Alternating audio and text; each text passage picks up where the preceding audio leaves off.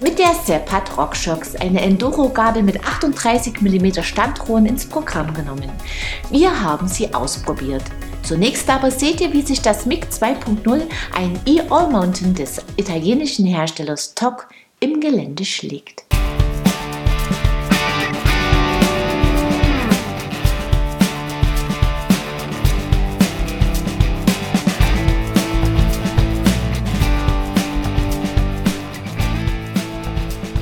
Die italienische Schmiede TOC, hinter der unter anderem Ex-Downhiller Stefano Migliorini steht, bietet ein kleines, aber feines Programm an E-Bikes an. Das MiG 2.0 ist ein All-Mountain Fully mit für TOC typischer Silhouette. Der Aluminiumrahmen bietet 140 mm Federweg, vorne ist eine Gabel mit 150 mm Hub verbaut. Die TOC Control Geometry (TCG) steht für 66 Grad Lenkwinkel, 74,7 Grad Sitzwinkel und ein gegenüber dem Vorgängermodell verlängertes Oberrohr, wobei das MiG 2.0 vergleichsweise immer noch kurz ausfällt und den Fahrer recht aufrecht positioniert. In der getesteten Größe L liegt der Reach bei 456 mm, 450 mm lang sind die Kettenstreben. TOC setzt bei diesem Bike auf den Shimano Steps E7000 Motor der erreicht zwar nicht die Power des E8000 oder gar des neuen EP8, ist dafür aber angenehm leise. Fährt man in der Gruppe mit stärker motorisierten Bikes, kommt man mit dem MiG 2.0 gut mit, muss allerdings ab und zu einmal den Boost-Modus wählen, wenn es zügig bergauf geht. Der 504 Wattstunden Akku bietet ausreichend Kapazität für den Motor. Er sitzt, typisch TOC, unter dem Unterrohr, eine Abdeckung verbirgt ihn, in ruppigen Passagen klappern beide ein wenig. Die Position hält den Schwerpunkt tief und sorgt für gute Balance. Das MiG 2.0 lässt sich ausgezeichnet handhaben. Das 29 Zoll Vorderrad sorgt für gutes Überrollverhalten, hinten bietet das 27,5 Zoll Rad sehr gute Traktion. So klettert das gut balancierte Bike angenehm und lässt sich, auch dank des kurzen Hinterbaus, behende um enge Kurven oder Serpentinen steuern. Auch in verwinkelten Abfahrten gefällt das MiG 2.0. Wenn es mit Speed bergab geht, kommt aber Unruhe auf.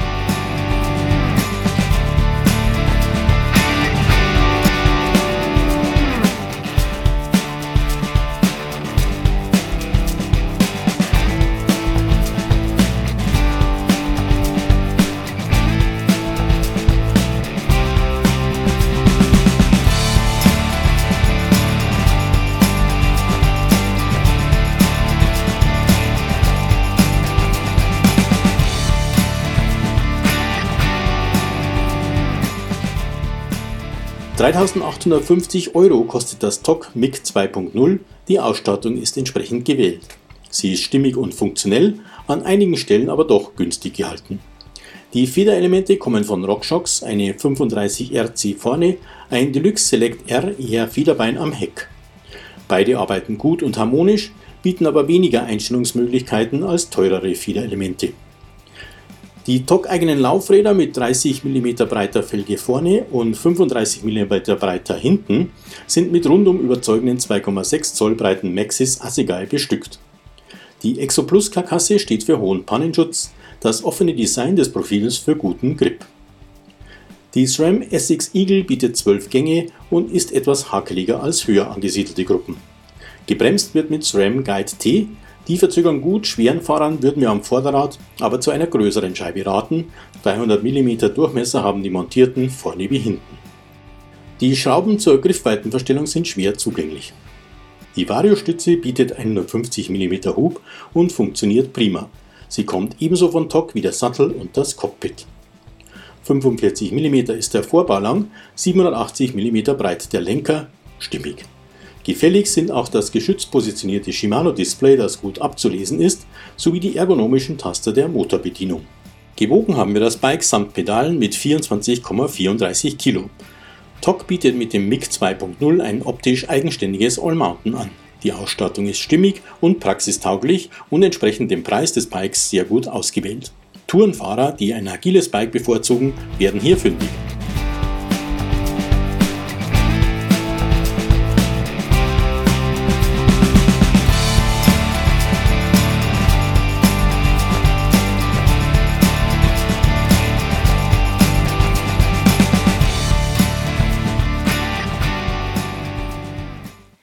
Auffallendes, verspieltes Bike für Tourenfahrer und alle, die gerne auf verwinkelten Trails fahren.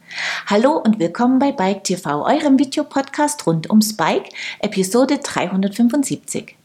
Bevor wir uns der Rockshock Sepp zuwenden, haben wir einige News für euch. Rotwild verfolgt mit seiner neuen Aggressive Serie einen neuen Ansatz in Sachen E-Mountainbike. Die beiden Modelle kombinieren einen leistungsstarken Motor bewusst mit einem kleineren Akku. Vom geringen Gewicht sollen die Fahreigenschaften profitieren. Mit dem EP8 hat Shimano ein neues E-Bike-System vorgestellt. Der Motor ist kleiner, leichter und leiser geworden. 85 Newtonmeter Drehmoment generiert er. Das Display bietet neue Features. So können zum Beispiel zwei Fahrerprofile angelegt werden. Rocky Mountain hat das neue Altitude vorgestellt. Das Enduro gibt es mit 27,5 und 29 Zoll Laufrädern. Es bietet 160 mm Federweg. Der neue Rahmen bietet viele neue Features. Das Altitude gibt es in Alu und in Carbon. Mehr Informationen dazu und viele weitere News findet ihr auf unserer Homepage. Und jetzt seht ihr die neue RockShox Sepp im Einsatz.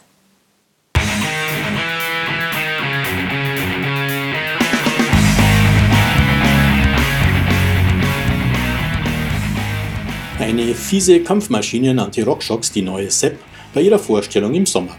Sepp steht für Sebolon und Sebolon Pike war der Erstbesteiger des Pikes Peak, einem Gipfel über dem RockShox Designzentrum in Colorado Springs. Die Sepp ist in verschiedenen Ausführungen, unterschiedlichen Federwegen sowie für 29 oder 27,5 Zoll Laufräder verfügbar. Wir haben die Top-Variante der Sepp die Sepp Ultimate zum Test gebeten mit 160 mm Federweg und in 29er Ausführung. Montiert haben wir sie an einem Lapierre Spicy. 2,27 Kilo bringt die Gabel mit auf 19 cm gekürztem Schaft und inklusive Kralle auf die Waage. Ein Gewicht, das sich sehen lassen kann. Die Sepp hat 38 mm Standrohre, die Buchsen überlappen stärker, wodurch sie geschmeidiger in den Tauchrohren gleiten sollen. Die Krone ist attraktiv geformt Alternativ gibt es die Sepp in glänzendem Schwarz. Mit drei Schrauben kann ein kleines Schutzblech montiert werden. Die Einstellung der Debon Air Luftfeder ist einfach. Eine etwas schlecht abzulesende Tabelle auf dem linken Tauchrohr hilft bei der Grundeinstellung, die man nach eigener Vorliebe und dem Fahrstil fein anpassen kann. Rechts sitzt die Charger 2.1 RC2 Dämpferkartusche. Unten wird die Zugstufe eingestellt, gewohnt klar an den Motiven erkennbar, oben High- und Low-Speed Druckstufe. Mit etwas Ausprobieren findet man schnell die zum Fahrstil und zur Strecke passende Einstellung. Wir haben die Sepp auf verschiedenen Trails und im Bikepark gefahren. Sie ist steif, das Vorderrad lässt sich präzise steuern. In steilen Abschnitten steht sie angenehm hoch im Federweg und taucht nicht zu schnell ab. Den Federweg durchläuft sie gleichmäßig, wird zum Ende hin progressiv, sodass sie nicht durchschlägt. Die Sepp spricht gut an und bietet große Reserven. Vor allem in schnellen, aggressiv gefahrenen Passagen hat sie uns sehr gut gefallen. Wer es mit seinem Enduro gerne ordentlich krachen lässt, findet in der Sepp Ultimate die richtige Partnerin. Die getestete Sepp Ultimate, die Sepp Select und die Select Plus gibt es mit 160, 170, 180 oder 190 mm Federweg. Die Sepp startet bei 150 mm und endet bei 180 mm. Sie ist auch mit Dual Position Air System erhältlich wo sie sich von 180 mm auf 150 mm absenken lässt. Die getestete Sepp Ultimate kostet 1089 Euro, dafür gibt es eine attraktive und gut funktionierende Gabel, die man ordentlich über die Trails prügeln kann.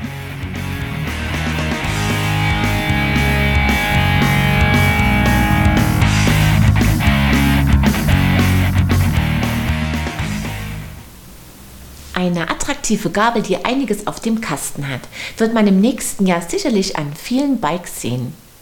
Das war's für dieses Mal. Am Ende der Episode wartet das gewohnte Gewinnspiel. Als Preis winkt ein Paket mit Pflegeprodukten fürs Bike von Sonax. Beantwortet mir einfach die folgende Frage richtig und schon seid ihr dabei. Wie viel Federweg bietet der Hinterbau des TOC MiG 2.0 aus unserem Test? Das Teilnahmeformular findet ihr auf unserer Homepage in der Rubrik Gewinnspiel. Den Gewinner oder die Gewinnerin ziehen wir unter allen richtigen Einsendungen. Die Twist Toolbox von Fitlock kann sich Jens Krenzler ans Bike montieren. Viel Spaß damit!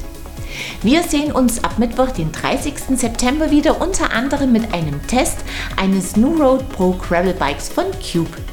Ich freue mich, wenn ihr wieder dabei seid. Bis dahin, ciao und auf Wiedersehen.